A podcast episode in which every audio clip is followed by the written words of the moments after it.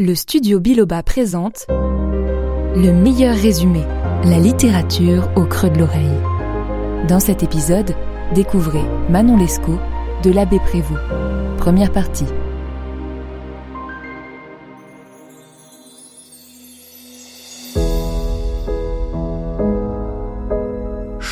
Lecteur, je poursuis ici le récit de mes mémoires. Moi, le marquis de Renoncourt, avec un épisode qui ne manquera pas de vous fasciner comme il m'a moi-même marqué. Laissez-moi vous raconter le jour où j'ai rencontré pour la première fois le chevalier des Grieux. Je revenais de Rouen et je m'étais arrêté pour dîner à Passy-sur-Eure, dans un cabaret. L'endroit était très animé car il venait d'arriver un convoi d'une douzaine de filles de mauvaise vie condamnées à embarquer pour l'Amérique. Parmi elles, il y avait une femme magnifique. Et, et, dans un coin de la pièce se tenait son amant, l'air euh, accablé. Il s'agissait là du chevalier des Grieux. Il avait résolu de suivre sa bien-aimée dans euh, sa triste destinée au-delà de l'océan. Le hasard, ou bien le destin, me le fit rencontrer deux ans plus tard, à Calais, alors qu'il rentrait de son périple sans elle. Voici, dans sa version la plus fidèle, le récit qu'il me fit de son aventure. À tout juste 17 ans, le chevalier des Grieux est beau, cultivé, issu d'une famille noble. Il est si sérieux et appliqué dans ses études au collège d'Amiens que son père a bon espoir qu'il devienne chevalier de l'ordre de Malte, d'où le titre qu'on lui prête couramment. Un jour qu'il prépare son retour dans sa famille pour les vacances, il voit arriver à l'hôtellerie un coche en provenance d'Arras. Des femmes descendent et l'une d'entre elles s'attarde dans la cour. Sitôt que ses yeux se posent sur elle, Desgrieux tombe amoureux fou. En une seconde, c'est le coup de foudre. D'ordinaire, sa beauté l'aurait intimidé, mais elle semble encore plus jeune que lui et elle est si charmante qu'il trouve le courage d'aller l'aborder. Elle s'appelle Manon, Manon Lescaut.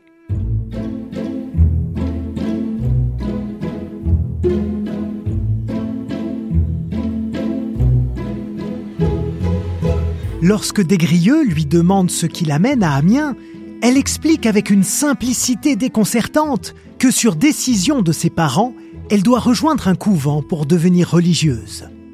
Son air triste transperce le cœur du jeune homme. Il lui promet alors de tout faire pour lui éviter cette affreuse destinée et pour la rendre heureuse. Et la jeune femme, de son côté, est charmée par l'audace dont fait preuve Desgrieux.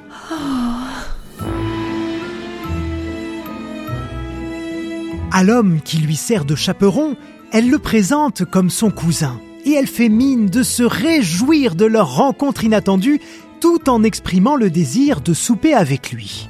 Après tout, l'entrée au couvent pourra bien attendre le lendemain. Au cours du repas, les deux amoureux élaborent leur plan de fuite. Pour ce rendez-vous galant, Desgrieux a réussi à écarter son meilleur ami, Tiberge, car il sait pertinemment qu'il voudra le dissuader de faire cette folie. Effectivement, ce garçon-là est la sagesse incarnée.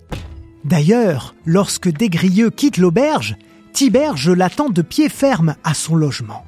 En apprenant sa passion pour Manon et le plan qu'ils ont élaboré pour qu'elle échappe au couvent, Tiberge se met à le sermonner très longuement. Au nom de notre amitié, je, je suis obligé de m'opposer à une telle folie. De guerre lasse, Desgrieux fait croire à son ami qu'il veut bien qu'ils se rendent ensemble au rendez-vous fixé avec la belle Manon le lendemain.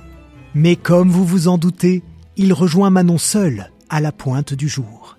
Il quitte l'auberge sans un bruit et voyage jusqu'à Saint-Denis. En partant d'Amiens, les deux tourtereaux comptaient se marier. Mais à peine arrivés à la capitale, la passion l'emporte et ils vivent en fraudant les droits de l'Église. Ils louent un appartement meublé et filent le parfait amour pendant trois semaines. Cependant, le chevalier des Grieux ne peut pas abandonner complètement son éducation et les valeurs qu'on lui a transmises depuis toujours. Il veut épouser Manon, c'est sûr, mais pour cela, il doit se réconcilier avec son père. Eh oui, il est encore mineur, il a besoin de son consentement pour se marier, sans quoi il risquerait d'être déshérité. Oui, Manon, marions-nous. Si les motifs de l'amour et, du devoir ne vous suffisent pas, il le faudra bien tôt ou tard, car nos ressources s'épuisent. Mais ces arguments ne convainquent pas la jeune fille. Elle a trop peur que le père des Grieux s'oppose à leur mariage. Non, non, non, il vaut mieux oublier cette option. Qu'il ne s'inquiète de rien, elle va se charger elle-même de trouver de nouvelles sources de financement. Un soir, Desgrieux rentre plus tôt qu'à son habitude et il trouve la porte de leur logis fermée. Quand il frappe, la servante met un long moment avant de lui ouvrir. Et comme il lui en fait le reproche, elle se met à pleurer. Ce n'est pas de ma faute. Madame m'a défendu d'ouvrir la porte jusqu'à ce que Monsieur de B soit sorti par l'autre escalier, celui qui communique à son cabinet. Ces mots ont sur Desgrieux l'effet d'une douche froide. Il fait demi-tour et va se morfondre dans un café. Non, il n'est pas possible que Manon me trahisse. Elle sait trop bien que je, que je l'adore, que, que je ne vis que pour elle. Après tout, ce monsieur de B est connu pour avoir de grandes richesses et beaucoup de relations. Peut-être le connaissait-elle par ses parents, et qu'au nom de cette amitié, il a accepté de venir lui apporter de l'argent, et elle a gardé cela secret pour lui faire la surprise. Oui, voilà sûrement l'explication, se dit Desgrieux en retournant au logis. Hélas, d'explication, Manon n'en donne aucune au cours de leur dîner. Au contraire, elle fond en larmes l'embrasse et court s'enfermer dans son cabinet. À cet instant, quelqu'un frappe à la porte d'entrée. Encore perplexe, Desgrieux ouvre et tombe sur trois laquais envoyés par son père. Il le tire dehors de force, le font monter dans un carrosse où l'attend son frère aîné pour le ramener au domicile familial. Desgrieux reste silencieux, complètement abasourdi. Qui a pu les trahir, Manon et lui? Quand il le retrouve, son père lui explique avec une pointe de sarcasme. Monsieur de B a gagné le cœur de ta princesse. Il a su d'elle que tu es mon fils, et pour se libérer de tes importunités, il m'a écrit le lieu de ta demeure et le désordre où tu vivais. Tu mérites bien ce qui t'est arrivé en te livrant à une inconnue. Je te pensais plus prudent. J'espère que cette aventure te rendra plus sage à l'avenir. Le chevalier des Grieux n'ose pas y croire son père le garde enfermé dans ses appartements sous étroite surveillance en attendant qu'il redevienne raisonnable.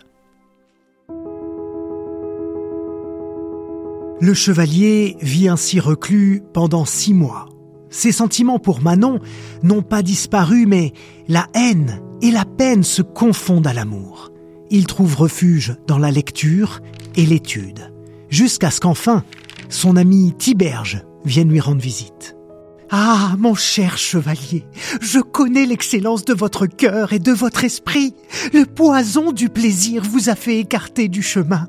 Quelle perte pour la vertu. Il le flatte tant et si bien qu'il parvient à faire naître chez Desgrieux le désir de renoncer comme lui à tous les plaisirs du monde pour entrer dans l'état ecclésiastique. Il entre ainsi au séminaire de Saint-Sulpice pour y suivre comme Tiberge des cours de théologie. Pendant près d'un an, Desgrieux fait preuve d'une piété et d'un sérieux incomparable. Il se croit véritablement délivré des faiblesses de l'amour. Un jour, il soutient un exercice public en Sorbonne. Il gagne en notoriété en suscitant l'admiration de ses auditeurs. Mais il ignore que parmi eux se trouvait Manon. Elle demande une entrevue au parloir. Elle est plus charmante que jamais. Mais Desgrieux tente de rester froid. et distant. Manon se met à pleurer et à invoquer son pardon. Le séminariste se met d'abord en colère, mais le repentir de la belle semble si sincère, et elle le couvre de caresses et de baisers si tendres qu'il finit par capituler. Ma chère Manon, je vais perdre ma fortune et ma réputation pour toi. Me seras-tu fidèle? Elle le jure, et il n'en faut pas davantage pour que Desgrieux quitte le séminaire avec elle. Après une nuit à l'auberge, les deux amants s'installent au village de Chaillot, dans une petite location meublée. Grâce à l'argent que Manon a soutiré de Monsieur de B, le couple peut vivre à l'abri du besoin, tant qu'il dépense de manière raisonnable. Mais bientôt, Manon s'ennuie de Paris. Alors pour lui faire plaisir, Desgrieux accepte qu'ils y louent un petit pied-à-terre. Et hasard du sort, le frère de Manon, qui se fait appeler Lescaut, habite dans la même rue. Il devient très proche du couple, au point de venir habiter chez eux, de s'habiller à leurs frais, de leur demander de régler ses dettes de jeu. Desgrieux ne s'oppose pas à cette tyrannie de peur de déplaire à Manon, qui est si heureuse de s'être réconciliée avec son frère. Un matin, alors que les deux amants ont passé la nuit à Paris, Desgrieux apprend que leur maison de Chaillot a brûlé. Cet incendie a fait disparaître tout ce qui restait de leurs économies. Mais il ne peut pas le dire à Manon. Elle m'est attachée et fidèle dans la bonne fortune, mais mais je ne dois pas compter sur elle dans la misère. Elle aime trop l'abondance et les plaisirs. Ah ciel, je vais la perdre. En désespoir de cause, Desgrieux se confie à Lescaut. Celui-ci lui propose plusieurs solutions pour trouver de l'argent. Je connais un seigneur si libéral sur le chapitre des plaisirs qu'il serait prêt à mettre hum, au moins mille écus pour obtenir les faveurs d'une fille telle que Manon. Scandalisé, Desgrieux refuse d'envisager une telle option. Sinon, vous, mon cher chevalier, vous pourriez vous-même profiter de votre jeunesse et euh, de la figure avantageuse que vous avez reçue de la nature. Je peux vous mettre en liaison avec une dame vieille et libérale. Mais c'est impensable. Le jeune homme ne saurait être infidèle à Manon. Lescaut propose sa dernière solution tricher au jeu. Et là encore, Desgrieux préfère s'abstenir. À la place, il décide de renouer avec son ami Tiberge. Il commence par s'excuser de son ingratitude et implore sa générosité. Tiberge ne possède pas grand-chose, mais il offre à Desgrieux une somme qui lui permettra de se retourner. Mais il le prévient, maintenant qu'ils se sont retrouvés, il va tout faire pour essayer de le ramener dans le droit chemin. L'appétit de Manon pour les plaisirs et la dépense est tel que bientôt l'argent de Tiberge ne suffit plus. Alors, Desgrieux finit par s'en remettre à Lescaut. Par son biais, il intègre un cercle de jeu et gagne des sommes colossales en trichant. Quand Tiberge l'apprend, il se met en colère. Vous, vous avez acquis injustement les richesses qui servent à l'entretien de vos désordres. Elles vous seront ravies de même. Tous mes conseils vous ont été inutiles. Adieu, ingrat et faible ami. La terrible prédiction de Tiberge se réalise peu après. Un soir que Manon et Desgrieux dînent chez Lescaut, leurs domestiques en profitent pour piller la maison et s'enfuir sans laisser de traces. Voilà les deux amants à nouveau ruiné, désespéré et à la rue. Profitant de l'absence du chevalier qui est parti prévenir la police, Lescaut conseille à sa sœur de nouer une liaison lucrative avec le vieux monsieur de G. M. Manon accepte et fait part de sa décision à son amant dans une lettre. Mon cher chevalier, je te jure que tu es l'idole de mon cœur. Mais ne vois-tu pas que dans l'état où nous sommes réduits, c'est une sotte vertu que la fidélité. Laisse-moi, pour quelque temps, le ménagement de notre fortune. Malheur à qui va tomber dans mes filets. Desgrieux est sous le choc, mais il n'est pas au bout de ses surprises. Lescaut vient le trouver et lui apprend que le charme de Manon a déjà opéré. Elle a obtenu une maison et se fait entretenir toutes ses dépenses. Il précise que Desgrieux va pouvoir profiter lui aussi de cette générosité, car il l'a présenté comme le petit frère de Manon, un pauvre étudiant qui veut devenir prêtre et qui est sans ressources depuis la mort de leurs parents.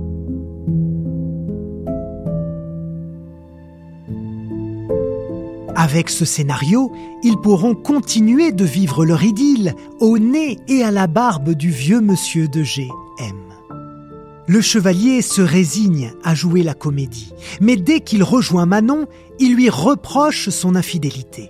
Elle lui propose alors d'arrêter cette liaison dès le soir même après leur souper avec monsieur de GM, car il a promis de lui offrir des bijoux et de lui verser la moitié de sa pension à ce moment-là. Le trio met son stratagème à exécution pour escroquer le vieil amant.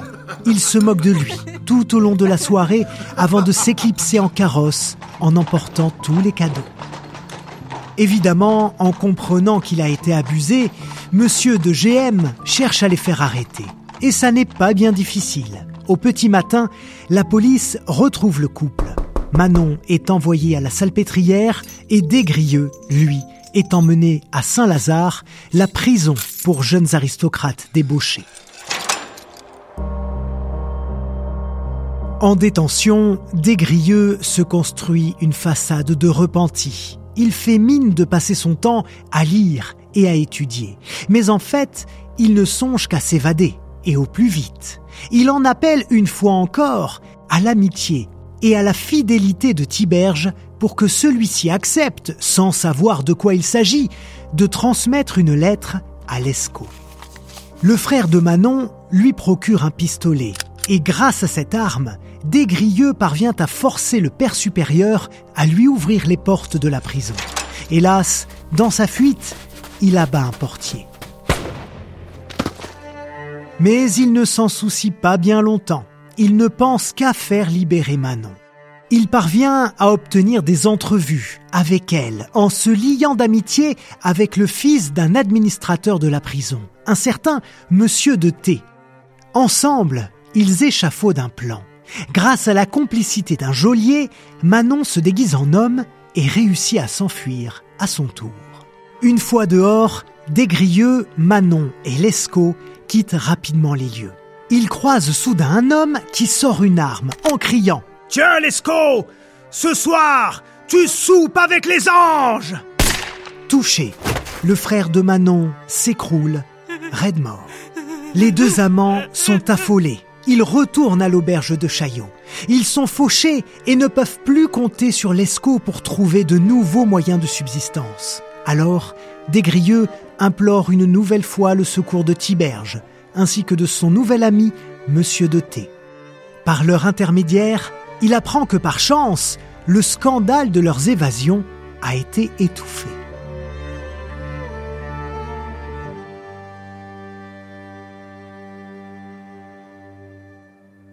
À ce stade du récit, le marquis de Renoncourt a invité le chevalier des Grieux à souper.